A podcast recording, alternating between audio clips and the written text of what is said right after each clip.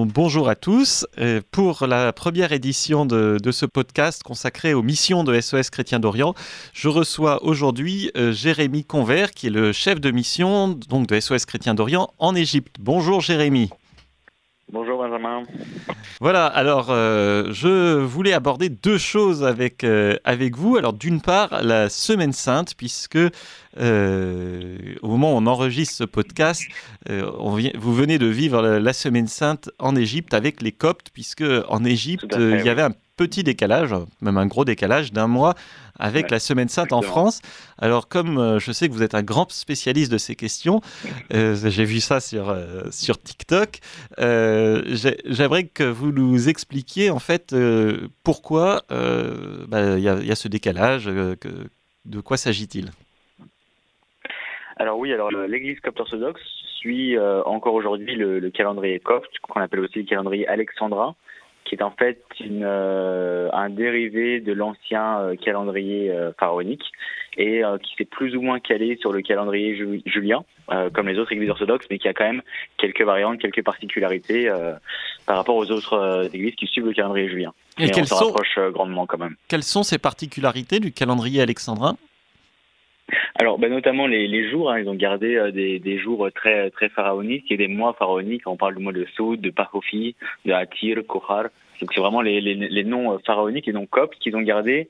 Et en termes de jours, ben, ils ont adapté en fait pour correspondre au calendrier julien, qui fait que du coup sur les dates liturgiques, on tombe maintenant vraiment sur sur les mêmes dates que les autres églises orthodoxes. Et alors concernant euh, le calendrier julien, qu'est-ce que c'est? En fait, c'est l'ancien calendrier qu'on utilisait dans, en, Europe, euh, partout. Oui, exactement, qu'on utilisait en Europe euh, avant qu'on passe au calendrier grégorien à la fin du, XVIe siècle. on utilisait aussi le, calendrier julien, donc qui était le calendrier déjà de, l'Empire romain avant qu'on passe au nouveau calendrier. Voilà. Et pourquoi, est-ce que vous savez pourquoi, par exemple, les Coptes ont gardé cet ancien calendrier? Alors, euh, pourquoi non? Je sais que ça a été quand même le fruit d'un certain nombre de, fractures au sein des différentes églises orientales. Euh, c'est quelques qui gardaient l'ancien calendrier, d'autres qui, gardaient, qui, passaient au nouveau. Mais la raison pour laquelle ils ont ils ont gardé l'ancien, je ne pourrais pas vous dire. En fait, moi, moi non plus, mais, je... mais ce, qui est, ce qui est clair, c'est que c'est une, comme vous dites, c'est une, une raison de fracture importante entre les, les églises. Alors moi, ce que j'ai vu, c'est qu'il y avait même des, des, États qui ont gardé, même civilement, le calendrier julien, donc l'ancien calendrier, jusqu'à mhm. tardivement, et notamment la Russie, jusqu'à la révolution bolchevique. Et d'ailleurs, je me souviens, à l'école, on apprend toujours euh, la révolution d'octobre, mais qui en fait est en novembre. Et c'est parce qu'en fait, c'est à cause de ces 13 jours de décalage entre les, entre les deux calendriers. C'est pour ça que Noël, euh, par exemple, vous fêtez Noël avec euh, le 7 janvier, mais en fait, c'est le 25 décembre plus 13 jours. C'est ça, exactement. Et je crois que l'Éthiopie aussi a gardé civilement, le, bah, c'est, le calendrier copte, un calendrier éthiopien, comme, euh, comme usage civil, il me semble. Hein. Oui, alors en plus en Éthiopie, ils ont aussi un calendrier à part euh, qui est éthiopien, qui est alors très très compliqué. Et alors je vais pas je vais pas rentrer là-dedans. Alors en Égypte, il y a une, particularité, c'est que la plupart des églises, y compris catholiques, euh, euh, suivent l'ancien calendrier en fait. Par souci d'unité, c'est ça, Alors en fait, euh, exactement. Voilà, toutes les, les, différentes églises catholiques, et on en a beaucoup, hein, de, tous les divers rites euh, de l'Église catholique, ont décidé de, euh, avec l'Église orthodoxe, de voilà, de célébrer, de vivre ensemble tout tout ce temps de carême, toute cette semaine sainte, jusqu'à Pâques sur sur les mêmes dates, voilà, pour pour manifester cette unité chrétienne malgré les, les différentes églises et les différents rites au sein de chaque église. Bon, ben ça c'est un beau symbole. On a vu ça également en Jordanie, où ou, également, là, là, je crois que ça a été même pris un peu d'autorité de la part du, roi, si j'ai bien compris, mais en, Jordanie aussi, où tout le monde euh, suit l'ancien calendrier pour les, pour les fêtes mobiles, en fait, donc c'est-à-dire Pâques et toutes les fêtes qui, qui, en, qui en découlent. Et alors, comment s'est passée cette semaine sainte pour vous? Est-ce que vous pouvez nous, nous parler de choses qui vous ont marqué? J'ai vu des photos de la procession des rameaux, notamment dans un bidonville.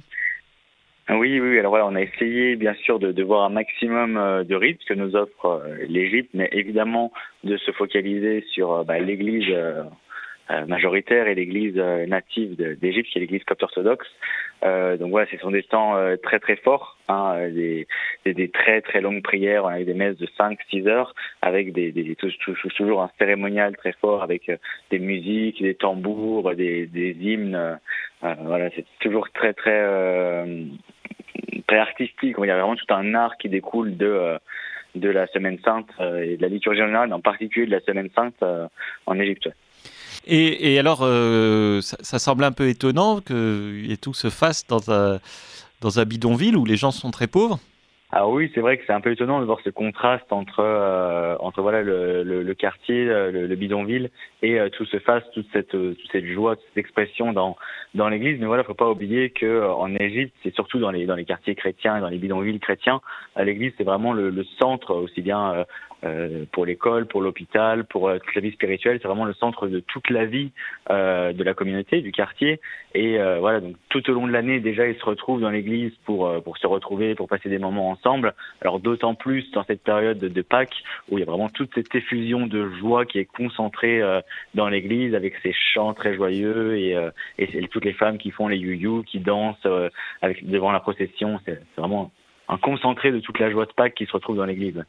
Oui, donc même les, même les plus pauvres ont le droit à la, à la fête, à la beauté et, euh, et, à, louer, de, à louer Dieu.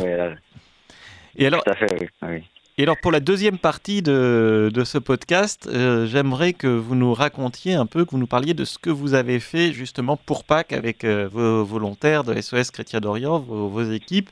je crois que notamment il y a eu un gros programme de, de donation, c'est ça? Oui, oui. Alors voilà, du coup, on est quand même répartis sur un certain nombre d'antennes de différentes villes euh, en Égypte, et on a essayé, bah, dans chacune de ces villes, de s'adapter aux besoins euh, bah, de nos partenaires qui nous demandaient, bon, telle, telle maison de retraite avait besoin de telle chose, etc pour euh, combler au maximum euh, ces personnes pour la joie de Pâques. Et c'est vrai qu'on a eu là un total d'une bonne trentaine de donations sur euh, sur l'ensemble du pays. Et euh, bah, ça voilà. Ça, Alors donations de quoi Comme maison de retraite.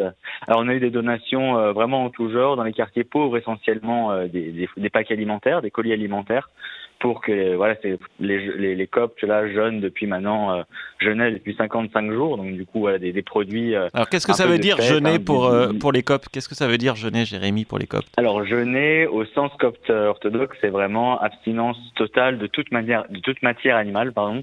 Donc aucune viande aucun laitage aucun aucun œuf voilà toute matière animale est proscrite pendant euh, pendant 55 jours. Y compris le dimanche. comme de nuit. Y compris le dimanche. Le, le dimanche, euh, le dimanche, c'est euh, euh, c'est plus léger. Je pense pas qu'il y a la viande, hein, bien sûr, mais euh, je pense qu'ils ont le droit de manger des matières animales secondaires, le lait, le beurre, etc. D'accord. il faut savoir d'ailleurs que c'était c'était le cas. C'est pour ça qu'il dure 50. Pardon. Excusez-moi. Oui, il faut savoir que c'était d'ailleurs le cas en, Occident jusqu'à il n'y a pas si longtemps, c'est-à-dire jusqu'au Moyen Âge à peu près. mais, euh, mais voilà, au début c'était la discipline dans toute l'Église et puis petit à petit ça s'est assoupli chez nous, mais eux ils ont gardé la, conception traditionnelle du jeûne. Oui, voilà, le jeûne, et c'est pour ça que du coup les matières qui leur font plaisir à la fin du jeûne, c'est vraiment bah, c'est pas des, œufs en chocolat parce que ça, assez, euh, selon nous, bah, c'est assez étonnant. Mais voilà, le chocolat, par exemple, le chocolat noir, ils auraient le droit d'en manger à foison pendant le carré, mais euh, même toute leur, leur sucrerie, leur euh, comment, on dit, tous les desserts orientaux qui contiennent ni lait, ni œufs, ni, ni, ni matière grasse animale, ils ont le droit d'en manger pendant le carême. Du coup, c'est vrai que c'est une conception du jeûne qui est très différente de la nôtre. D'accord. Et alors, donc, vous avez fait ces donations. Est-ce qu'on peut avoir une idée un peu du nombre de personnes que vous avez touchées, puis dans quel, quels endroits, en fait? Oui, alors du coup, bah, les plus grosses donations, ça a bien sûr été dans les bidonvilles, que ce soit aussi bien dans les bidonvilles du Caire que ceux d'Alexandrie, et euh, on a à peu près monté un total de 4500 bénéficiaires euh, évidemment, sur les bidonvilles, ça chiffre très vite parce qu'on arrive à on, enfin, 4500 bénéficiaires au sens de 4500 familles, hein, parce que pas au sens de, de, personnes, parce que voilà, dans les bidonvilles, on donnait un pack alimentaire à chaque famille, et euh, voilà, autour des bidonvilles du Caire, c'est 600, euh, 650 familles, autour de ceux d'Alexandrie, c'était 400, 450 familles, voilà. Donc euh, oui, on a quand même beaucoup fait de, de distribution alimentaire dans les quartiers des bidonvilles autour des grandes villes et après bah, des, des, donations plus euh, plus secondaires sur euh, pour pour les pour les garderies, pour les écoles, etc. Et alors euh, dans un colis alimentaire pour Pâques, est-ce que vous pouvez nous dire ce qu'il y avait dedans? Oui, alors un colis type. Coup, euh, pour colis type, donc du coup un poulet ou un canard avec du fromage, du beurre. Euh, voilà, ça c'est les matières vraiment qu'ils n'ont pas d'habitude pour, pour, pour ce moment-là. Et après, évidemment, tous euh, les, les, produits plus de base comme euh, du riz, des pâtes, des lentilles, etc., de l'huile. Mhm.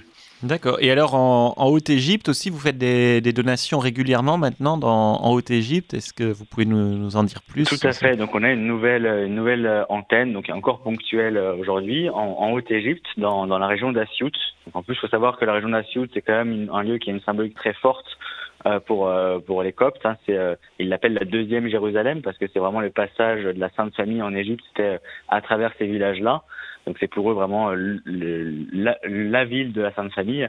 Et euh, voilà, donc on donne euh, mensuellement 280 colis alimentaires dans un village assez reculé de Haute-Égypte, voilà, à, 10 km d'Assiout.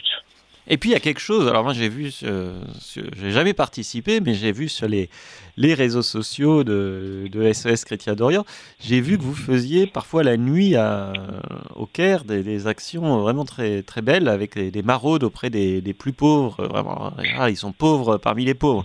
Est-ce que vous pouvez nous, nous raconter un peu ça C'est avec les volontaires aussi, je crois. Ah oui, oui. Alors, alors chaque semaine, voilà, on prépare euh, chaque semaine, donc le mardi ou le mercredi, on prépare, euh, on prépare 120 ou 130, ça dépend euh, du nombre de volontaires et du nombre voilà, de, de personnes peuvent venir nous aider. Une centaine de, de repas, des repas chauds, euh, donc qui se composent voilà euh, d'un plat de riz avec une soupe et euh, et, du pain et voilà, ce genre de choses, un repas chaud assez consistant euh, qu'on va ensuite distribuer, que les volontaires vont ensuite distribuer euh, toute la nuit, donc de, de tout le début de la nuit, de 23h, minuit, 1h du matin, à toutes les personnes euh, dans le besoin qui croiseront. Donc ça peut être les sans-abri, les chiffonniers, bien sûr, qui travaillent toute la nuit en Égypte pour ramasser les déchets qu'il y a dans la rue. Euh, voilà, toutes ces personnes-là qui en ont euh, grand besoin. Et pourquoi la nuit? Alors voilà, la nuit parce que bah, justement la majorité des personnes euh, voilà qui, qui, faire euh, dans dans, la ville, c'est le soir, euh, bah, que ce soit les sans-abri parce que la plupart du temps euh, les sans-abri ici vont vendre des, paquets de mouchoirs ou des objets comme ça, donc ils seront pas à leur place où, où, ils, où, ils, dorment. Et pareil, les chiffonniers sont souvent dans les bidonvilles le jour et viennent récolter les déchets tard la nuit ou très tôt au petit matin pour éviter les grandes chaleurs du Caire. D'accord, bah écoutez, euh, merci beaucoup, euh, merci beaucoup Jérémy Convert pour euh, cette présentation de, la, de la, mission Égypte et puis de, également de, votre semaine sainte retardée, donc suivant l'ancien calendrier en Égypte avec les Coptes et puis également les, les autres communautés chrétiennes. et, donc, est-ce que vous, vous avez besoin de volontaires encore ah oui, ah oui, bien sûr, le besoin de volontaires ne, cesse de croître. Hein, justement, on l'a dit il y a quelques minutes auparavant, on ouvre encore des nouvelles antennes, des nouvelles activités dans les nouvelles villes. Donc, bien sûr, euh, venez nous rejoindre en Égypte et euh, nous avons grand besoin de vous. Voilà, alors je rappelle à tous ceux qui écoutent ce podcast, pour devenir volontaire, c'est très simple. Vous envoyez un courriel à l'adresse volontaire au pluriel sos chrétien d'Orient volontaire au pluriel soschrétiendorient.fr et la très gentille, très charmante Iseult vous répondra très rapidement pour, euh, pour vous expliquer comment faire, quelle euh, procédure à, procédure à suivre, etc. Et en tout cas, merci euh, Jérémy, merci à tous de nous avoir suivis et puis on se retrouve bientôt pour le prochain numéro. Merci beaucoup, passez une bonne journée.